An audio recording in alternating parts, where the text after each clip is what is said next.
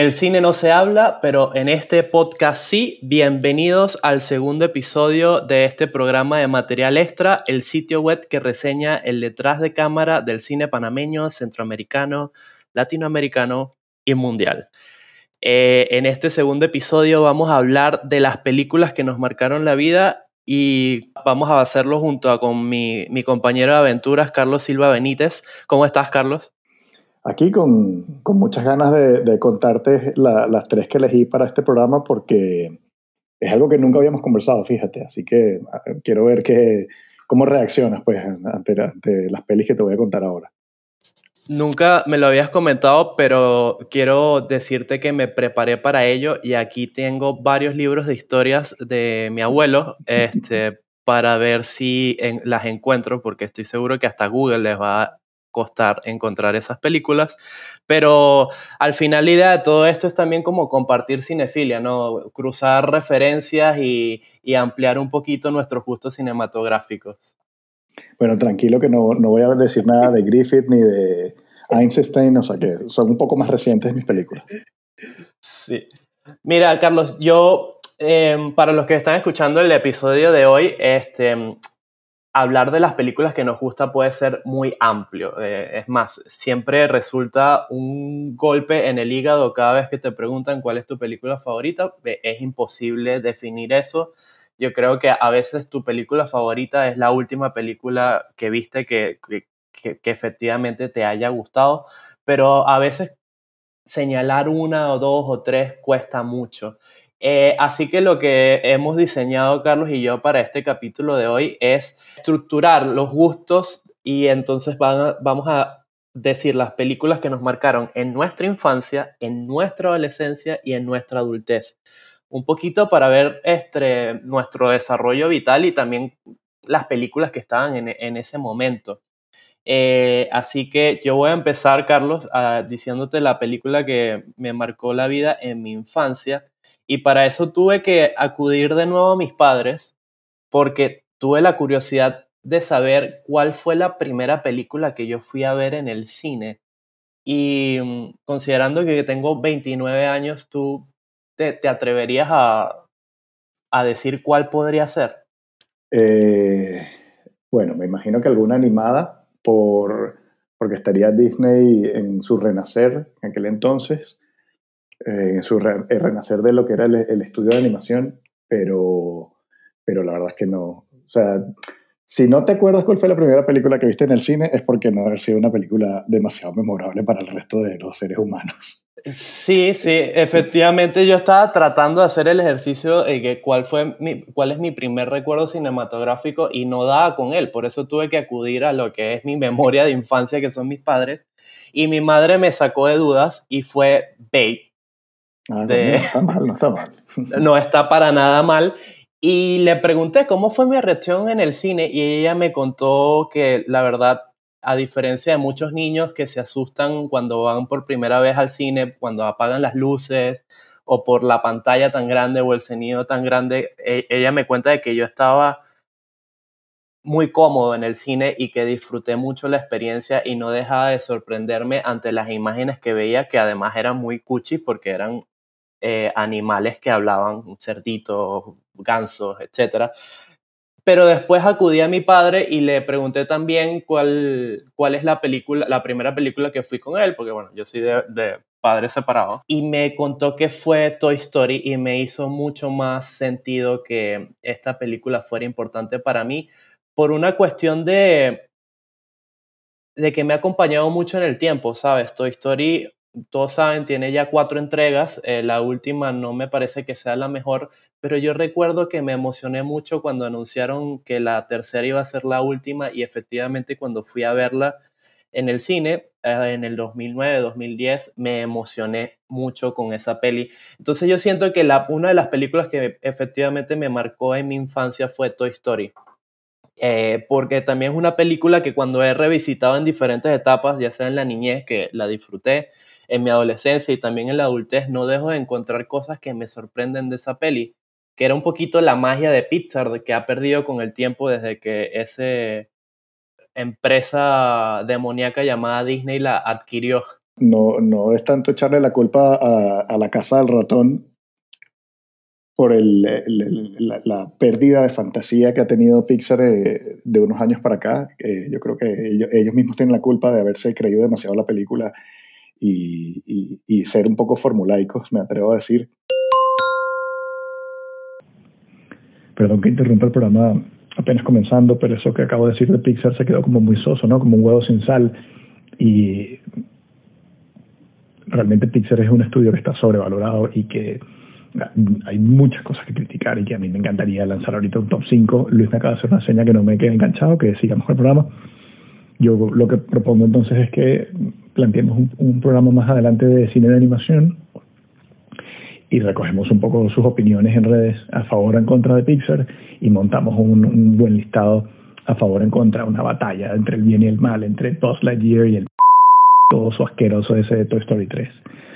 Así que bueno, sigamos con Pixar y Toy Story.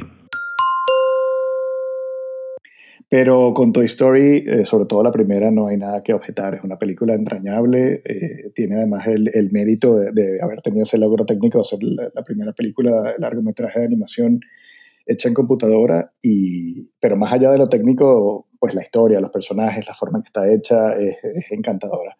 Es una película muy original y, y, muy digna, o sea, muy digna de que sea tú como tu película de, de infancia. Me da claro. porque yo, yo, estaba, yo estaba, estaba en la universidad cuando esta historia.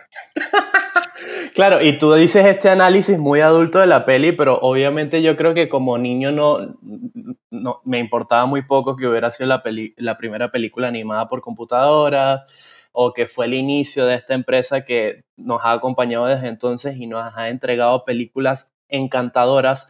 Este, yo siento que más bien la, la, la gracia o el espíritu de Toy Story cuando la ves de, de niño es eso que se imaginan todos, de que tus juguetes tienen vida, te acompañan y, que tienes aventuras con ellos. esa idea em, parece hasta, hasta simple, hasta evidente, hasta cómo puede ser que a más nadie se le haya ocurrido, pero una vez puesta en pantalla, me parece que para un niño tiene que resonar muy fuerte y inclusive cuando llegues al hogar después de verla, ver tus juguetes y plantearte muchas cosas. Así que tú siempre has estado conmigo. Qué bonito, eh, pelanas. Ojo, la, idea, la, idea, más o menos se había ocurrido antes, eh, en los 80, una película, de hecho creo que estaba dirigida por este tío, el alemán este Roland Emmerich, como se pronuncie, que eh, se llamaba Joey en, Latinoamérica, no me acuerdo el título original de la película, que era un, un niño huérfano que, se, que supuestamente su padre se le aparecía a través de un muñeco de ventrílocuo pero en verdad, era, en verdad era como un espíritu maligno que lo estaba troleando. Era una película súper horrible y era así, pero gasolina para pesadillas. Eh, claro, y esto que... me dices me recuerda también a Chucky, ¿no? Que es como un juguete poseído por un asesino, en serio, por un ladrón y, y, se convierte en la perfecta película de terror. O sea, sí, siento que hay varios ejemplos, los mismos iba a decir Furby, pero no son Furby. ¿Cuál es la película esta de los, de los peluchitos que les echas a, los Gremlins, que les echas agua y se convierten en pequeños demonios? O sea, creo que hay, hay varias referencias de, de juguetes o, o, elementos propios de la infancia que, que, son, que se subvierten y se convierten ya sea en el caso encantador en, en, Toy Story o en el caso más terrorífico en este ejemplo que me diste o, o en Chucky o en Gremlins y en qué sé yo. Pero bueno, ahora yo quiero saber cuál es tu peli.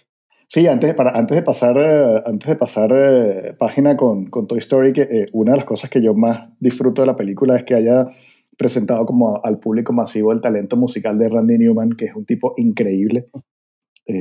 y claro, todo el mundo lo conoce más por las canciones que ha hecho para Pixar, con esa voz ronca que él tiene.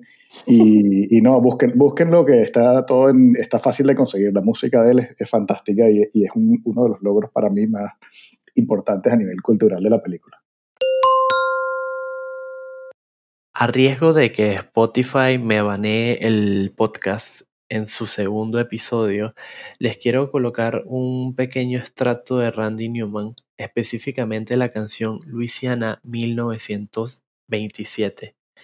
Esta canción está inspirada en un suceso histórico que es la gran inundación del Mississippi de ese año, eh, que en su, y en su momento fue considerado el desborde de río más destructivo en la historia de los Estados Unidos, eh, con más de 250 personas fallecidas. Así que escuchen a Randy Newman y continuamos con el episodio.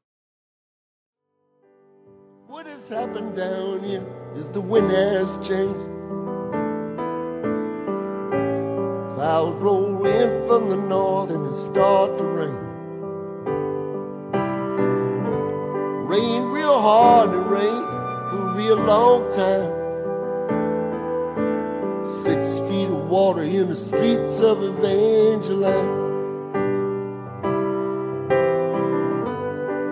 River rolls all day, the river rolls all night. Some people got lost in the flood. Got away alright. River has busted through, clear down the Clackamas. Six feet of water in the streets of Evangeline. Louisiana. Louisiana. They're trying to wash us away. They're trying to wash us away. Louisiana. They're trying to wash us away. They're trying away. mi, primera película de infancia también está, está atada a, a, lo que fue la primera película que yo vi en el cine. Y, y me llevaron en, en, julio de 1984, todavía no había cumplido siete años, a ver la segunda película de Indiana Jones, Indiana Jones y el Templo de la Perdición. Que, que, recordándola y viéndola recientemente, no puedo sino celebrar y agradecer a mi papá y a mi mamá que nos hayan cortado y me han llevado a mí a ver esa montaña rusa de corrección, ¿cómo es? De incorrección política. Y que es una película que más de uno diría que es horrible para, para niños tan pequeños, pero, pero no, a mí la película lo que hizo fue enamorarme para siempre del cine. Fue como ir a un parque de atracciones donde era una escena tras otra sin parar de, de diversión absoluta. Creo que tenía la edad correcta para, para descubrir a Indy. Y, y bueno, sí, me, me, acompañó hasta la tercera película, porque solamente hicieron tres, acuérdate. Y, y no sé, quería preguntarte si, si, bueno, obviamente la has visto, pero ¿qué, ¿qué, es lo que más recuerdas de la película? Si te hace particular emoción. Mucha gente como que la, la deja de último, ¿no? Como, no, las pelis de Indiana Jones con nazis de villanos son mucho más interesantes y más divertidas. Pero en mi corazón, eh, el templo de la perdición, mira, con, con y todo, es mi, favorita. No digo que sea la mejor, pero sí es la más entretenida. Estoy pensando la vez que yo vi Indiana Jones y no, no vi solo una. Recuerdo que estaba adolescente o ya entrando en la adultez y vi un maratón de las películas en, en estos canales clásicos de HBO em, que yo disfrutaba mucho en su momento cuando eh, existían, creo que ya no, existi, ya no existen o les cambiaron el nombre y hacían ciclos de películas de, de tu época.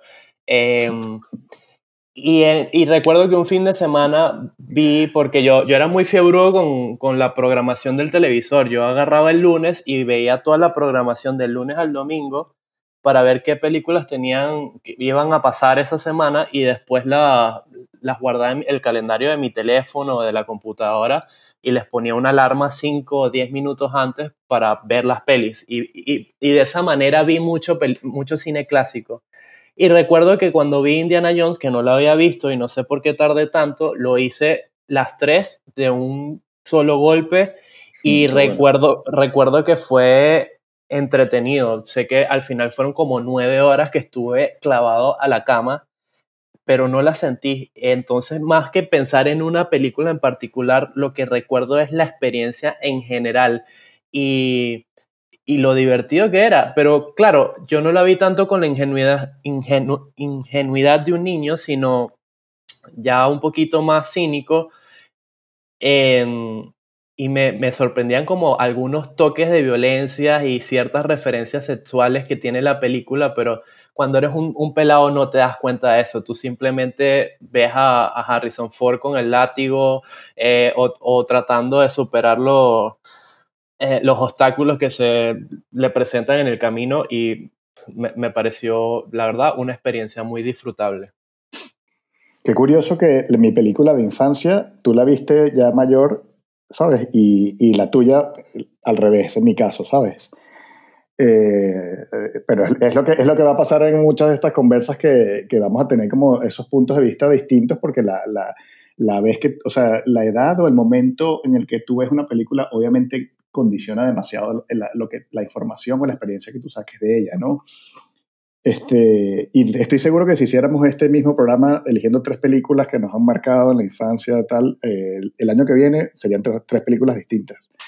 Eh, porque es, es, algo que cambia también mucho con... Cambia con uno. Que viviendo. Ajá. Recuerdo, no sé si es Borges el que decía, uno de mis escritores favoritos, de que este, al final, bueno, si no te gusta un libro, y creo que también aplica con las películas, es que realmente ese libro o esa película no está hecho para ti en ese momento, pero él también recomendaba como que los libros hay que leerlos, releerlos varias veces porque este, crecen contigo. Eh, no es lo mismo ver una película cuando eres niño y después verla en adolescente, después verlo adulto o, y verlo ya en, más adelante en la tercera edad y, y entender ciertas referencias o, o plasmar inclusive tus propias experiencias en esa película y darle un análisis totalmente diferente. Entonces yo siento que este ejercicio que estamos haciendo tú, tú y yo el día de hoy en este podcast es interesante porque eh, nos habla también de revisitar las películas y ver cómo esas películas han crecido con nosotros a lo largo del año y se mantienen y por qué se mantienen con nosotros. Te lo, te lo, te lo compro casi al 100%, pero no al 100%, eh, porque, por ejemplo, con, o sea, con Indie es una película que cada vez que la veo me regresa a la niñez. O sea, okay.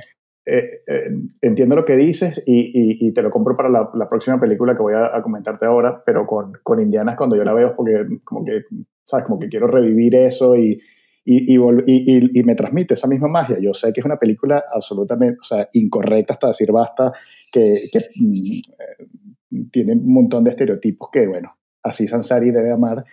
Eh,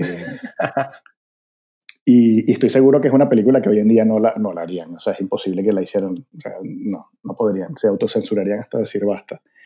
Eh, pero ese no es el encanto. El encanto es que, que, al final es tan sencillo como ver a Indiana repartir torta a todo el mundo y, y, y, ir de una escena a la otra con la música de John Williams a tope, ¿sabes? No, no es, es visceral, realmente no, no, no hay más que sacar de allí. Estoy por lo menos pensando en la escena, ya tú me dirás específicamente de cuál de las tres y únicas películas de Indiana Jones que existen es específicamente, pero es cuando se enfrenta a alguien con un, un, una espada gigante en un mercado y el tipo va a atacarlo y él y que yo no voy a pelear contigo con látigo y espada y saca el revólver y le pega un tiro. Eso para una película infantil hoy en día, como tú dices, es imposible. imposible.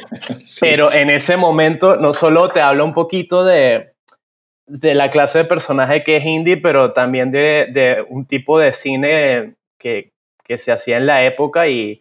Claro, y, y, la complicidad con el público, de que sabes que la gente se va a reír, de que el tipo prefiere pegarle un tiro y asesinarlo a sangre fría que ponerse a, a discutir o a solucionar las cosas de la forma diplomática, ¿no? Sí, exacto.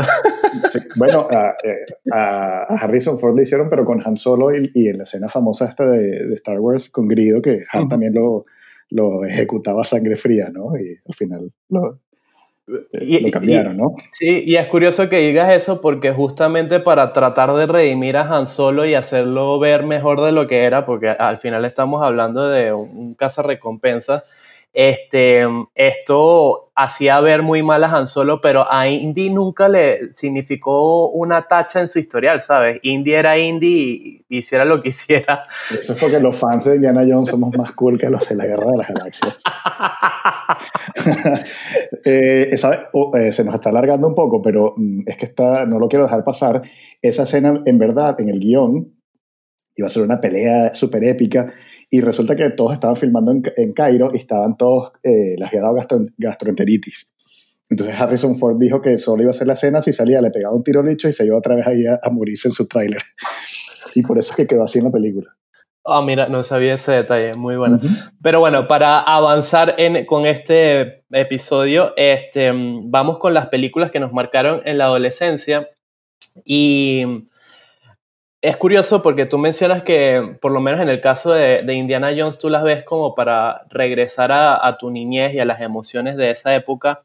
Yo más bien ato las películas al momento en específico que estoy viviendo ahí eh, y no tiene que ver nada con la infancia, la adolescencia, sino con situaciones que me pasan. Y por ejemplo, la siguiente película, la que me marcó a mí en mi adolescencia, yo tenía 17, 18 años, este, recién me había mudado a Panamá y para mí el cine fue este, como un refugio. O sea, yo empecé a ver muchas películas que programaban en HBO o iba a Blockbuster y alquilaba las películas o como no tenía mucho dinero en ese entonces, me iba todos los miércoles al cine.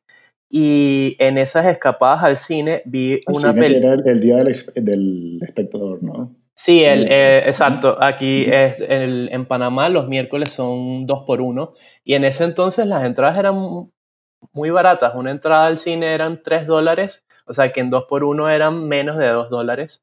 Y yo tenía varias, tenía un cine cerca que además tenía los precios más baratos aún. Así que me podía, a pesar del poco dinero que tenía en la época, me podía dar ese gusto semanalmente. Y bueno, en, en esa escapada al cine, la película que vi y que me, que me marcó profundamente ese verano fue este Bastardo sin Gloria de Quentin Tarantino. Em, fue una película, una película que yo creo que fue la primera que yo sentí la necesidad de ir varias veces al cine y verla. Este, no podía dejar de pensar en esa peli cuando salí del cine. Una pregunta, una pregunta. Cuando tú viste Inglourious Bastards, ¿ya habías visto otras de Tarantino? No, no recuerdo haber visto otras de Tarantino. Este, Pero te, sonaba el nombre, aunque fuese, o sea, lo tenías ahí un poco en el radar. Sí, sí me sonaba y lo tenía en el radar, efectivamente. Creo que tal vez pude haber visto Pulp Fiction en esa época, así que ya más o menos tenía eh, idea de Quentin Tarantino y, sé que estaba entusiasmado por ver la película, porque en el caso particular de Inglorious Buster, estoy haciendo ya memoria y ahorita que estoy compartiendo esto contigo, recuerdo que fue unos boletos que me gané. Yo estaba empezando a hacer prácticas profesionales en el periódico donde empecé a trabajar este, y la redacción de, de artes y espectáculos había conseguido unos boletos y los ofrecieron en, en, en, en la redacción de deportes, que era en la que yo entré y nadie se interesó por la película de Quentin Tarantino y yo dije, ya va, yo necesito estos boletos, que tengo que hacer? Al final me los dieron y eran dos por uno, recuerdo que inclusive fue mi mamá que me acompañó a esa función, porque la verdad estaba recién llegado a Panamá, no conocía a nadie. Em, y fue increíble, fue una experiencia que disfruté la película. Ya solo la primera escena en la que Hans Landa este, interroga al, al, francés para descubrir dónde está la familia de judíos que está desaparecida y que no encuentran, eh, marca el tono de, de, grandeza de la peli y ya después lo que viene es una gozada total. A mí me gusta contar que es una escena tan, tan genial que yo tengo un muy querido amigo aquí en España, José Ramón, que odia a Tarantino, es que no lo soporta, no puede con sus películas. Él es que no, no lo ha intentado y tira la toalla. Y yo le insistí que viera esta película y me decía, coño, Carlos, si sabes que no me gusta, o sea, no me pongas a, parir. Y yo, José Ramón, mm, hazme caso. y la última vez que nos vimos me dijo que sí, que, que la había visto y que la verdad es que por lo menos por esta ocasión le daba no, el crédito. no lo odiaba, no lo odiaba, pero dijo que, que, lo enganchó precisamente fue esa escena de este tío Christoph Waltz tragándose la escena y el, todo el resto de la película. Estoy pensando, considerando si es la mejor escena que ha grabado Quentin, que ha grabado muy buenas escenas, pero sin, duda estaría en un top 5, top 3 de las mejores escenas que ha grabado Quentin Tarantino. Pero lo que te iba a comentar de que aunque esa escena es increíble, la actuación de Christopher Waltz es superlativa y se merecía el Oscar que se ganó ese año, no, no ha hecho cambiar mi opinión de las ardillas. Las ardillas me siguen pareciendo cuchis. Al parecer, Eh, mis referencias en el episodio de hoy no han sido las más agudas. En el minuto 7,50 le dije a Carlos que mi juguete favorito de la infancia era Pelanas, lo cual es falso, pero quería darle pie a que hiciera un chiste al respecto y pareciera más gracioso de lo que es como boomer.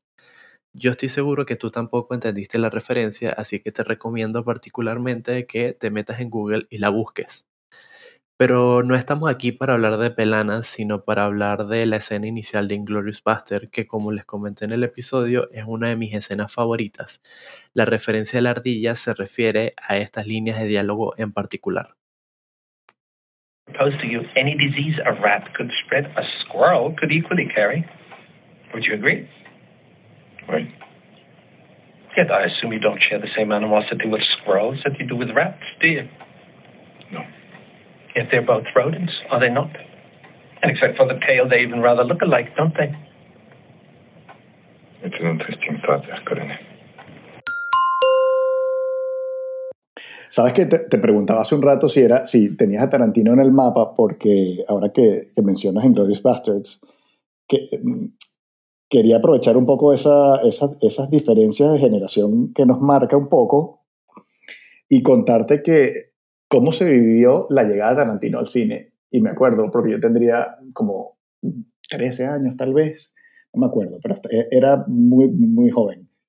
Y en un viaje, en un viaje con la familia a Estados Unidos, nos reuníamos, cada vez que íbamos nos reuníamos con una amiga que era súper cinéfila y nos contaba pues todas las cosas nuevas que había y nos ponía un poquito eh, un listado de cosas que ver. Y entonces ella nos mencionó hacia el 91, por ahí, o 92, creo que el 92, me puedo estar equivocado.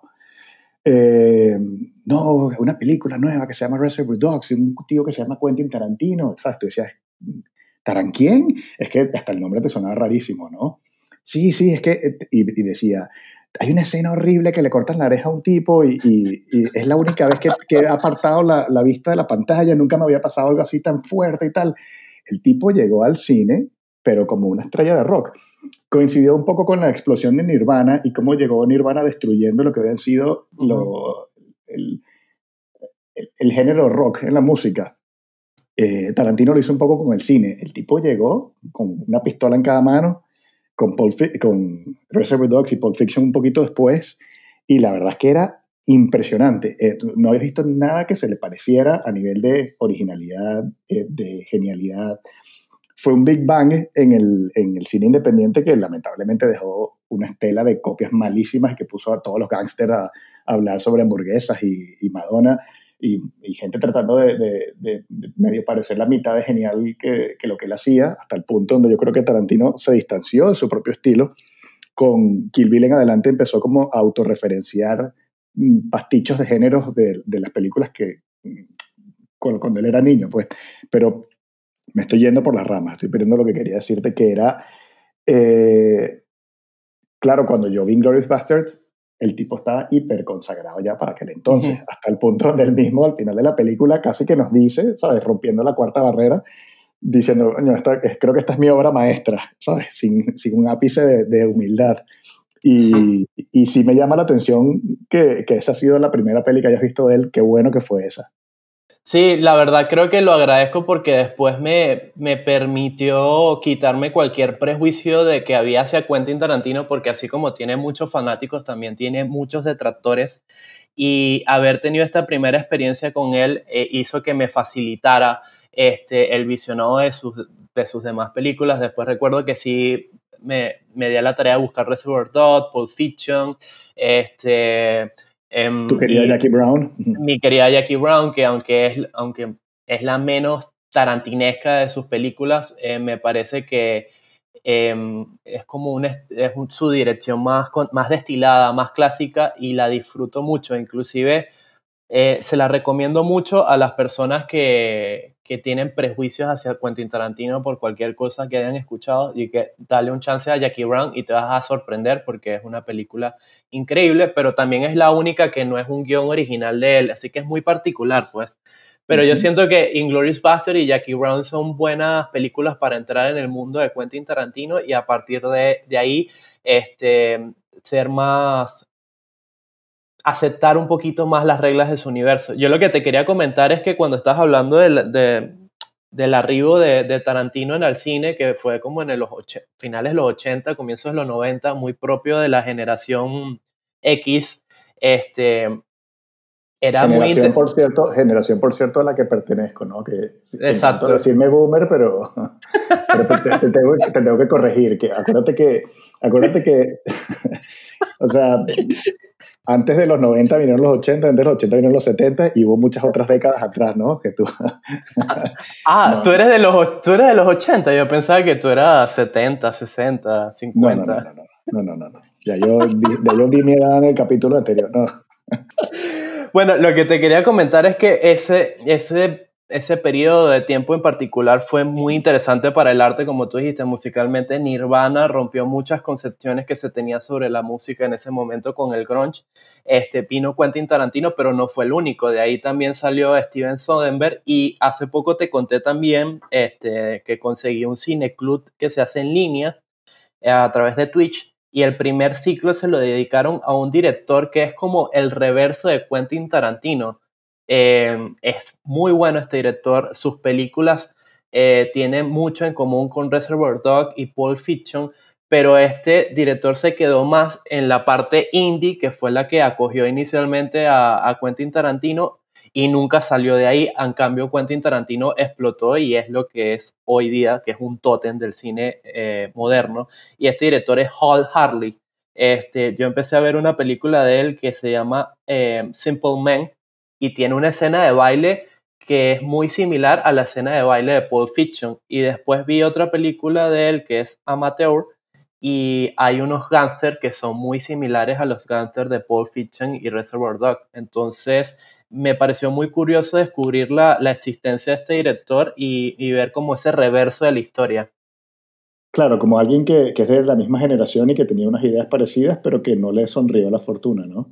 Exactamente. Y, tú, y, y, te lo pregunté y tú, tú no lo tenías en tu radar y, y también se lo he preguntado a otras personas y la verdad que claro, es un director... Tenías que, tenías que restregármelo aquí, en el, aquí públicamente en el podcast, ¿no? Que no conocía a ese director. Claro, obvio, obvio. Este, pero bueno, ya siento que hemos hablado, hablé mucho de Inglourious Buster. Eh, quiero saber cuál fue la peli que te marcó a ti en, en tu adolescencia. Bueno, Luis, ahora que hemos estado hablando de, la, de las películas, no tanto de ellas en, en, sí, sino de lo que han sido nuestras experiencias y cómo las recordamos y cómo fue la primera vez que las vimos, me, me viene muy bien para la, contarte la que es para mí la peli que me marcó de adolescente que fue 2001 Odisea del Espacio. No fue una película de mi época como tal, sino que simplemente la descubrí a esa edad. Y, y es un poco largo la historia que te voy a contar, pero bueno, me, me parece simpática y es, vuelvo a, a, a, llevarte a las épocas donde la cultura no era tan accesible como hoy en día. O sea, Internet estaba dando sus primeros pasitos. Y en Caracas, por ejemplo, el conseguir películas que se consideran de culto o grandes películas que no necesariamente son las más comerciales, era complicado. Había buenos cineclubes, eh, pero podrían tener de pronto una sola copia y estaba siempre alquilada y nunca estaba disponible o no la tenían, ¿no? Entonces, cuando yo llegué a la universidad, me hice amigo del, del profesor de cine de la Universidad de Andrés Bello, eh, que se llamaba Luis Alberto Díaz, y hicimos muy buenas migas, y él básicamente me dio las llaves del reino y me, me mostró lo que era la, la, la biblioteca las... de la universidad. Uf. Y aunque no, no me dejaba sacar las películas para llevármelas a casa, me decía, mira, puedes venir cuando quieras y aquí hay un televisor y, y un VHS y puedes ver lo que te dé la gana. Ya va, ya va, ya va, ya. Yo te tengo que detener un segundo. ok. VHS. Sí. ¿Qué es eso? No, eso es, haremos, un, haremos un programa de, de, formatos, ¿no? Porque incluso habían unas en VHS y otras en Betacam. Y otras cosas más de, dignas de, de, museos, ¿no? Pero sí, VHS, pro... VHS eran unos rectángulos de plástico con una cinta dentro. No, obviamente sé que es un VHS, pero quería molestarte un poco porque yo no tuve mucho contacto con el VHS, pero esto que acabaste de decir, va, tenemos que hacer en algún momento un programa en el podcast sobre formatos de, de películas caseras. Pero bueno, continúa con tu historia. Te dieron las llaves al reino, podías ver las películas en VHS o Betacam y es genial porque yo, había, o yo, mmm, venía de haber leído mucho de cine por la misma curiosidad que ya tenía para aquel entonces y, Y a Kubrick ya lo tenía en el radar porque había visto El Resplandor y, La Naranja Mecánica, que eran súper fáciles de conseguir. Y estaba como muy, muy mm, entusiasmado por tratar de ver todo lo que había hecho este tipo. Me acuerdo, por ejemplo, que, que había un videoclub ahí en el, en el Teresa Carreño, lo que es la Cinemateca, que creo que se llama La Tienda del Cine o algo así, que se jactaba de ser un videoclub como lo que es filming hoy en día, ¿no? O sea, algo como muy especial, muy cine de autor y tal. Y entonces tú ibas y entonces ibas buscando por orden alfabético de directores, ¿no? Y decía, Elia Kazan, Krzysztof Kieslowski, Emir Kusturica, coño, no tienen Kubrick. Total que cuando llego a la, a la, universidad y descubro que tenían básicamente toda la filmografía entera, pues eh, fue espectacular. Y todo este rodeo que te estoy dando es porque, bueno, cuando yo vi 2001 Odisea del Espacio la primera vez, la odié. O sea, fue una decepción. No fue obviamente para nada lo que yo esperaba, pero es que, claro, con ese título y por lo que yo había leído, yo me imaginaba que básicamente yo iba a morir y renacer como una persona que le había explotado la cabeza después de ver la gran obra de ciencia ficción y lo que me pareció era un coñazo de película aburridísima donde no pasaba nada. Pero lo que pasó fue que, coño, no me la podía sacudir de la cabeza, ¿sabes? Era como que me encontraba a mí mismo distraído pensando en la película, pensando en las imágenes y yo creo que no debe haber pasado más de una semana cuando dije, mm, no, tienes que volver a ver esta película. Eh, algo te perdiste y tienes que batallar contra tus propias ideas preconcebidas de lo que iba a ser la película y, verla sabiendo lo que es. Y, y, yo creo que me marcó porque fue como una, para mí la primera vez que me enfrenté a un cine que, que me exigía mucho, ¿sabes? Que no era el típico cine que vas con, con las palomitas y las chuches a, a, pasar un rato de distraerte, ¿no? Sino que era un cine que te, te, te, te hacía preguntas y, y, no, y, no, necesariamente te las respondía, ¿sabes? Entonces es una peli que yo hoy en día la adoro como no tienes idea, porque además siento que es una película tan inmensamente optimista como oscuramente pesimista y todo depende del estado de ánimo en que tú te encuentres cuando la vuelves a ver.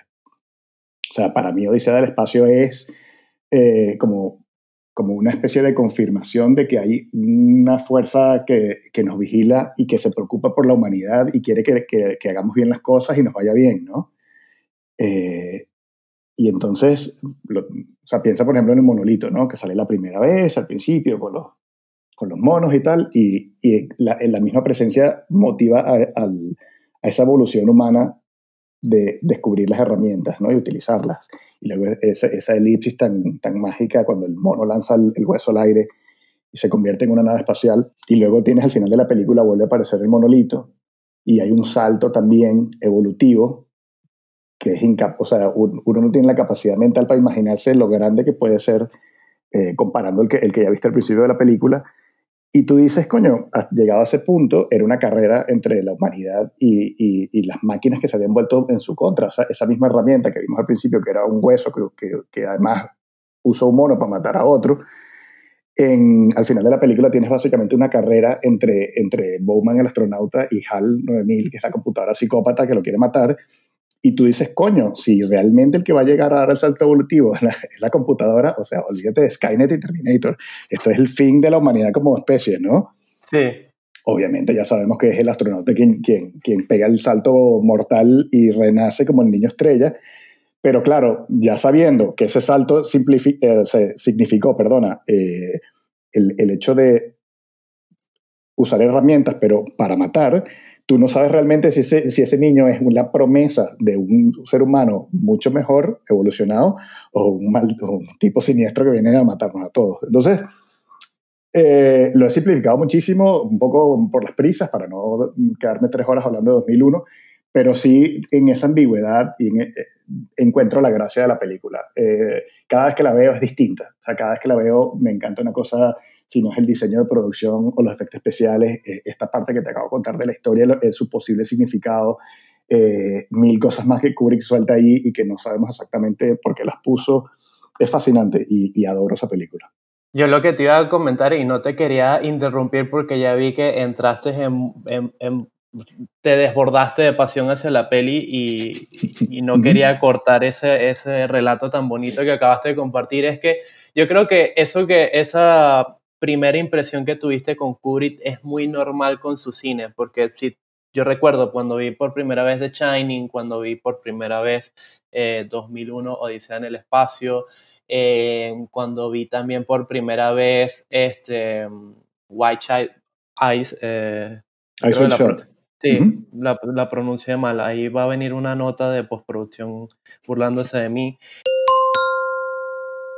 No, no, no, no, no.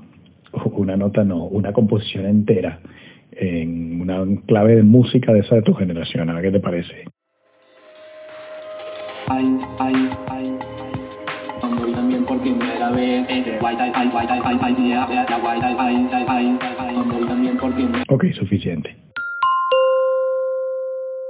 Sé que había visto algo muy bueno, pero no lo entendí y tampoco lo disfruté en ese primer visionado.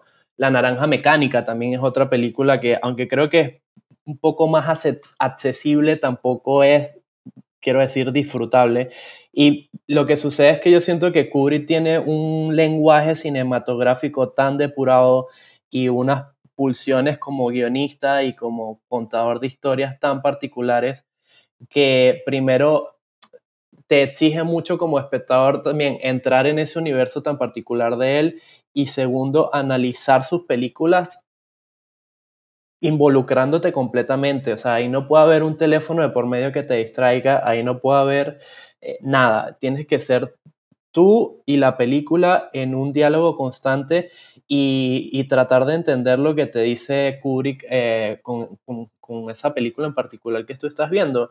Y a mí me pasó también eso con Odisea en el espacio y tuve que leer mucho y preguntar mucho para ir eh, dando con las claves para poder entender la película. Y me han pasado con las demás. Y yo creo que eso es, ahí reside un poquito la grandeza de Kubrick también, de que es un director de que es muy bueno y que con esta pureza en su lenguaje cinematográfico hace que sus películas sean imperecederas. Pues yo estoy seguro que dentro de 50 años, cuando yo sea un boomer, mis hijos o mis nietos o qué sé yo, van a ver estas películas y se van a encontrar igualmente fascinados ante ese misterio que es el primer visionado de las películas de Kubrick. Sí, lo cierto es que tal vez la forma en la que él se exigía eh, tanta calidad eh, les cre- creó ese, ese, ese, aura especial que es irrepetible. O sea, hay directores que, que, tú, que, que se les ve la influencia, ¿sabes? Este, Aronofsky, Chris Cunningham, incluso Mark Romanek, tratan de, tratan de ser Kubrick en el sentido de hacer las cosas con, con muchísima precisión, con, con una atención al detalle donde no hay nada puesto por casualidad, todo súper meticuloso, creo que esa es la palabra que estaba buscando, meticuloso. Pero, pero sí, Kubrick da para que hagamos un programa entero eh, y hablemos una hora más de, de esta y de todas las otras películas. Vale, Eh, eh, lo último que yo quería decir es que en, en casa mis dos gatos se llaman Indiana y Kubrick, con lo cual necesitaría adoptar un tercer gatito para, para, para la tercera película que vamos a hablar ahora en el, en el programa. Genial. Eh, bueno, ya para ir entrando en la etapa final de este capítulo, vamos a hablar de las películas que nos marcaron en la adultez. Eh, y esta fue creo que la que más me costó porque naturalmente es la más reciente eh, y tal vez no tengo la, la perspectiva del tiempo para colocar las películas en, en el justo lugar que se merecen. Pero siento que una vez que yo me mudé aquí en Panamá y desarrollé cierto gusto por el cine y empecé a consumir eh, películas de todas partes del mundo, me entró la curiosidad por el cine de mi país o el cine nacional.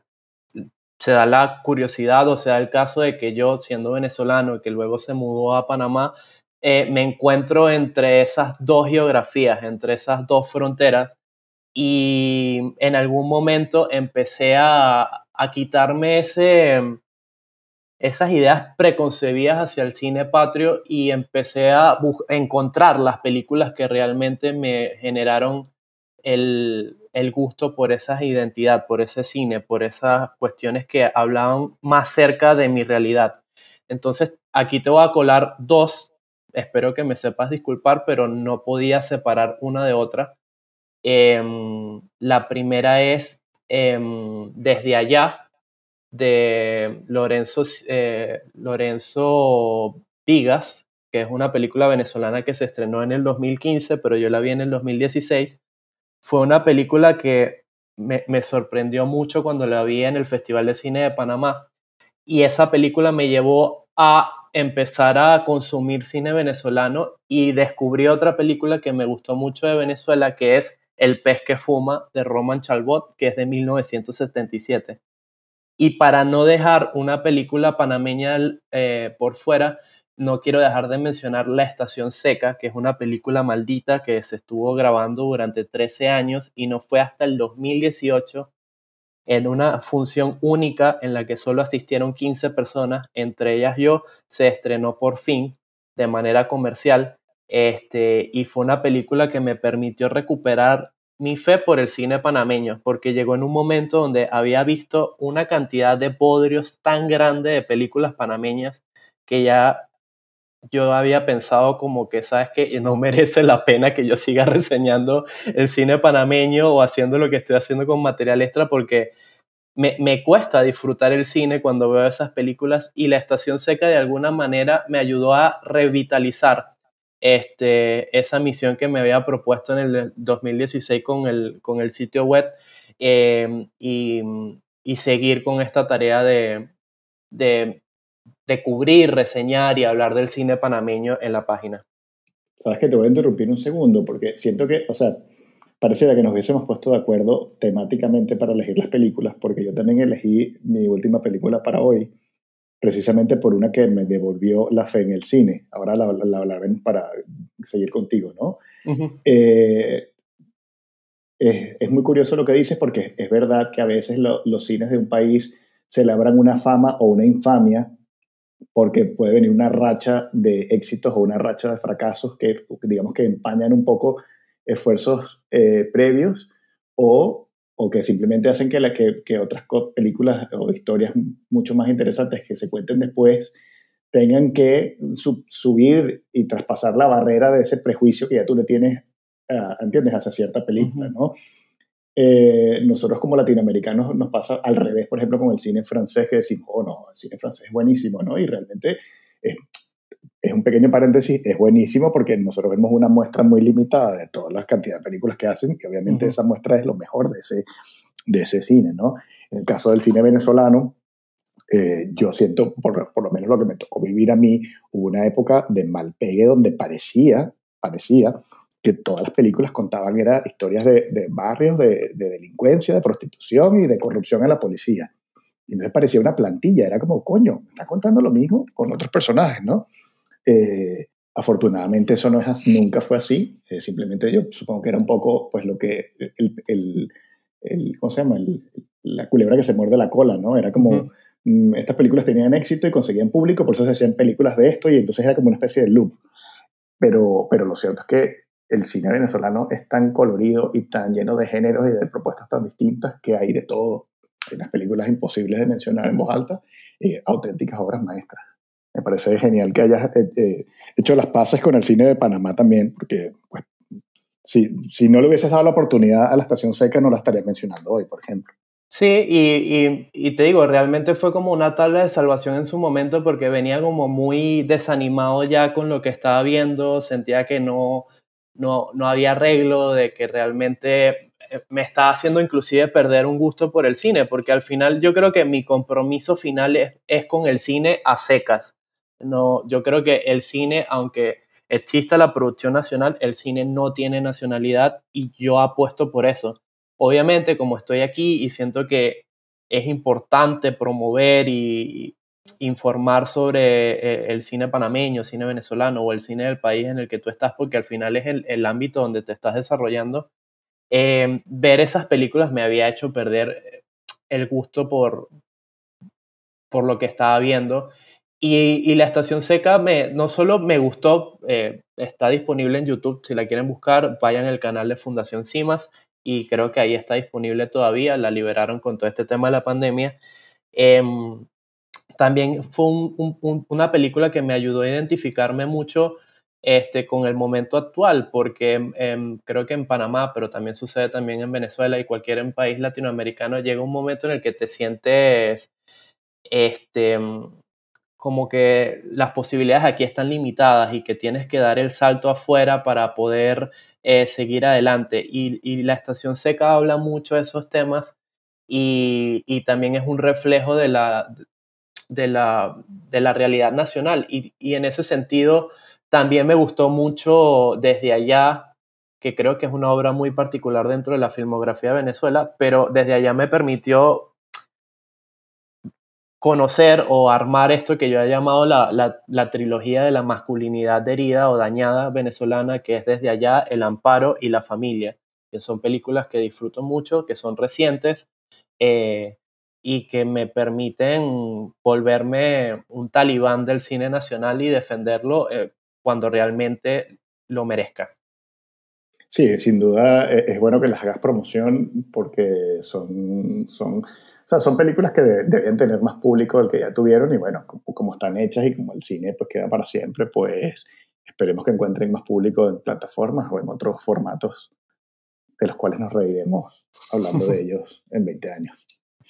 Ajá, ¿y cuál es la película que te marcó a ti? Bueno, más que marcarme, es, es precisamente la elegí en, en, en, mi, en, esta etapa porque, porque me devolvió la fe en el cine.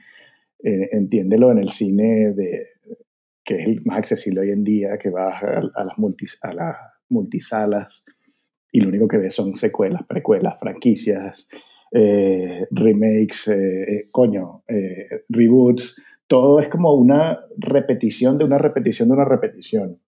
Y esta película es una repetición y es infinitamente mejor de lo que tenía derecho a hacerlo. Y no es otra sino Mad Max Fury Road. Y, y me, me, volvió a, a, poner en la misma silla de, de, cuando tenía seis años y vi Indiana Jones. Era simplemente caer rendido ante el espectáculo y sentir un golpe en el estómago y decir, coño, qué genial el cine que tiene esta capacidad para sacudirte de esta manera.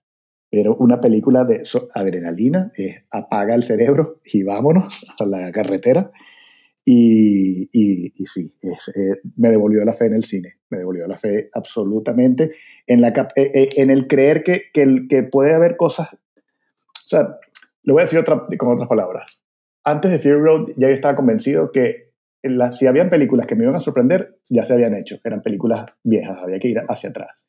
ya, y en cambio esta película me renovó la fe en el sentido de, puede que tu película favorita todavía no la hayan hecho. Y ya eso, ya eso es motivo suficiente para aplaudirla. Me parece muy curioso que justamente en, la adultez uno llega a un punto con el cine donde pasa esa, esa flechazo inicial donde piensas de que esa relación va a ser, va a ser perdurable en el tiempo y nunca va a ver nada que, que, que, ponga en peligro tu amor por el, por el séptimo arte. Pero llega un momento que efectivamente sí, llega un momento en el que te cansas un poquito de las propuestas que están llegando a las salas, de que no consigues nada que te estimule o que te emocione y de repente viene una, una película de la manera más inesperada posible y, se convierte en una tabla de salvación y, permite que uno siga siendo el, el fanático que es por esta forma de arte y de entretenimiento. Sí, exacto, que no es porque necesite ver más películas de, de Charlie Theron o de, o de persecución en el desierto. Es simplemente por esa capacidad de, de, que tú, de que tú vas a que te sorprendan y que te deslumbren y que lo hace, ¿sabes? Porque además yo tenía cero interés en ver esta, esta película, no, la iba a ver.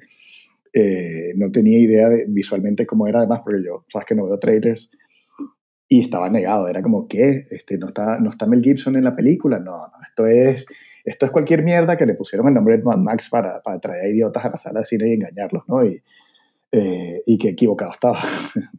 bueno, me convenció. Geo decía, no, no, vamos a verla, que a mí siempre me, o sea, le encantan las pelis de Mad Max todas y, y bueno, venga, vamos a ver la película y tal. Y a los, te lo juro que habían pasado como dos minutos y yo, perdón. No, y eh, en ese entonces la viste aquí en Panamá, ¿no, Carlos? sí, estaba en Panamá. Sí, yo no, sé que no la vimos juntos. Yo recuerdo que yo soy mucho de ir al cine a funciones fantasmas tipo 1, 2, 3 de la tarde para evitar eh, estar, compartir la sala con personas. Y yo no había visto las primeras. Yo vi primero Fury Road y a partir de ahí fue que yo vi las originales, la trilogía original. Un poquito lo que me pasó con, con Indiana Jones y me hace pensar un poquito, aunque no lo justifico, eh, los remakes, porque si no, aunque esto no es un remake per se, si es como una, no sé, creo que Fury Road es muy particular dentro del, universo de Mad Mad. Este, cuando están bien hechos te permiten revisitar el, legado cinematográfico que realmente vale la pena y no destruye eh, su origen o su fuente de, origen. Yo no estoy, del todo de, no estoy del todo de acuerdo porque creo que sería más eh, constructivo que pusieran una película vieja en el cine directamente. Eh, ¿sabes? Pero, pero bueno, lo, lo, uno se puede equivocar y, y, y, Fury Road es la excepción. O sea, yo creo que es el único reboot o remake, como lo quieras llamar, que realmente es la excepción donde es, si no es mejor que las originales, por lo menos está a la misma altura y es, una, es muy digna de estar allí con la, con la serie original. Yo creo que es la mejor de las cuatro. Mm, ok, vale, no te voy a decir que no. Eh, yo sé que este comentario es polémico, tal vez lo digo porque fue la primera película que vi, pero no, no disfruto tanto las otras como esta, a pesar de que me gusta la trilogía original. Pero es que no sé, yo esta, tal vez porque la vi en el cine, tal vez porque tengo la edición especial del Blu-ray. Sí, tengo Blu-ray, lo siento. Gasté mucho dinero en eso, me arrepentí, pero realmente vale la pena tener la edición especial de Fury Road, porque el detrás de cámara de esa película es increíble porque eh, muestra una forma de hacer el cine que también se perdió, donde todo es real y que ya no hay tanto VFX y efectos especiales de por medio. Sí, que los efectos hechos en, en computadora son más cuestiones estéticas, ¿no? Y de retoque visual, más que lo, que lo que realmente es apasionante de la película es que lo, lo filmaron real, ¿no? Sí, y una de las cosas que también me llamó la atención de, de este detrás de cámara es que George Miller eh, siempre menciona o menciona en este, en, en este material de que él no tenía un guion de la película como tal, él realmente escribió la película en un storyboard. Y siempre me pareció curioso ese concepto porque siempre se habla del guion como la Biblia de una película, de que a partir de ahí es que se hace una película y este tipo te habla de que, mira, yo no tenía guion, yo lo hice a través de un storyboard, ese era mi guion.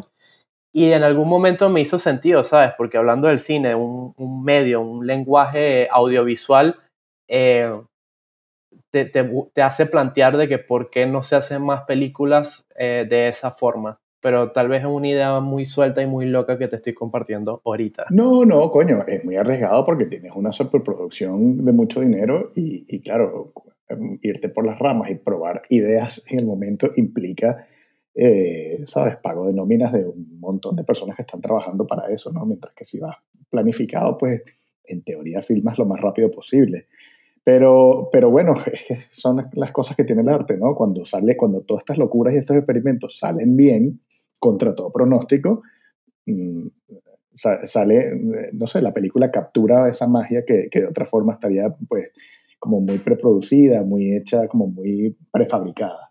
Bueno, eh, ya compartimos las películas que nos marcaron en nuestra infancia, en nuestra adolescencia y en nuestra adultez. A Carlos y a mí nos encantaría de que nos dejen en los comentarios, ya sea en YouTube o en las redes sociales de, Material Extra, este, cuáles son las películas que los marcaron ustedes en estas respectivas etapas.